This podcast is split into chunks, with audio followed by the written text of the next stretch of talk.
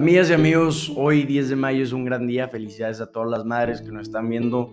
A los demás que no se les olvide que hoy es Día de las Madres para que vayan con sus mamás y las feliciten en este gran día. Arrancamos con Hablemos de Mercados con Tefondeo, el lugar donde pueden estar informados de las noticias más importantes que están moviendo el mundo y los mercados. Arrancamos. Arrancamos hablando de criptomonedas. Hoy en día es cada vez más importante hablar de estos activos porque cada vez más porcentaje de la población está invirtiendo en estos activos o está interesado en ellos.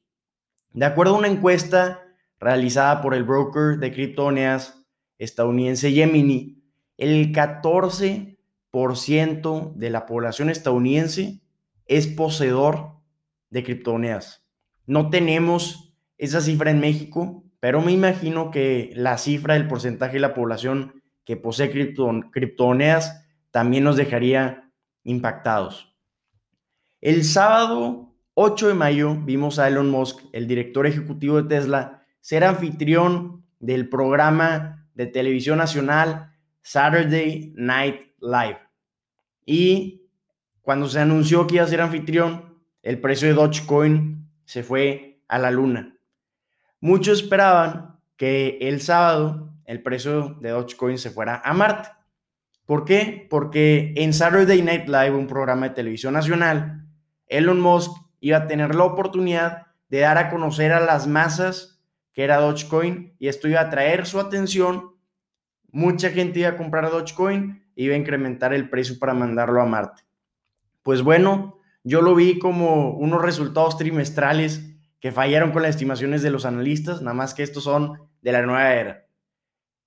No llegó a las estimaciones de los analistas los chistes malos de Elon Musk. Fallaron con lo que esperaba la gente y Dogecoin se cayó hasta 34%. Entonces, pues desafortunado para los poseedores de Dogecoin, impresionante el gran impacto que tiene este personaje en su precio. Con cada tweet manda volando el precio de Dogecoin y pues el sábado, gracias al programa, lo tumbó hasta 34%, aunque ya se empezó a recuperar.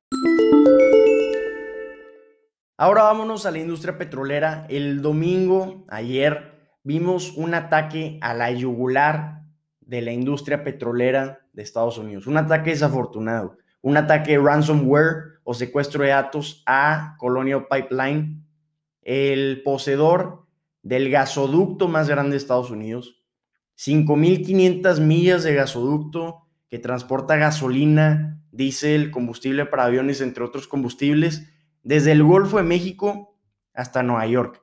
100 galones al día transportan.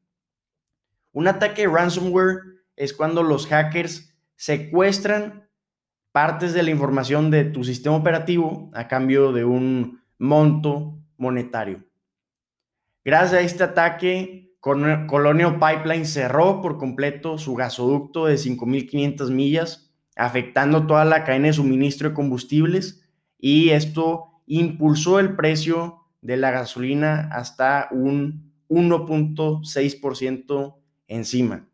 Esperemos se resuelva pronto este problema Comenzó ayer domingo, sigue cerrado el gasoducto y ya está interviniendo el gobierno estadounidense. Vamos a ver qué procede. Esperemos que no dure mucho porque si no vamos a ver afectaciones en la cadena de suministro global en la industria petrolera.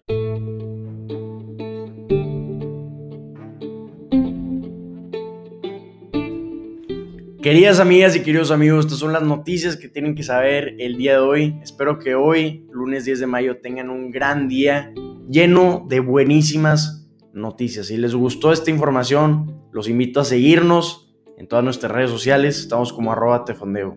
¡Ánimo!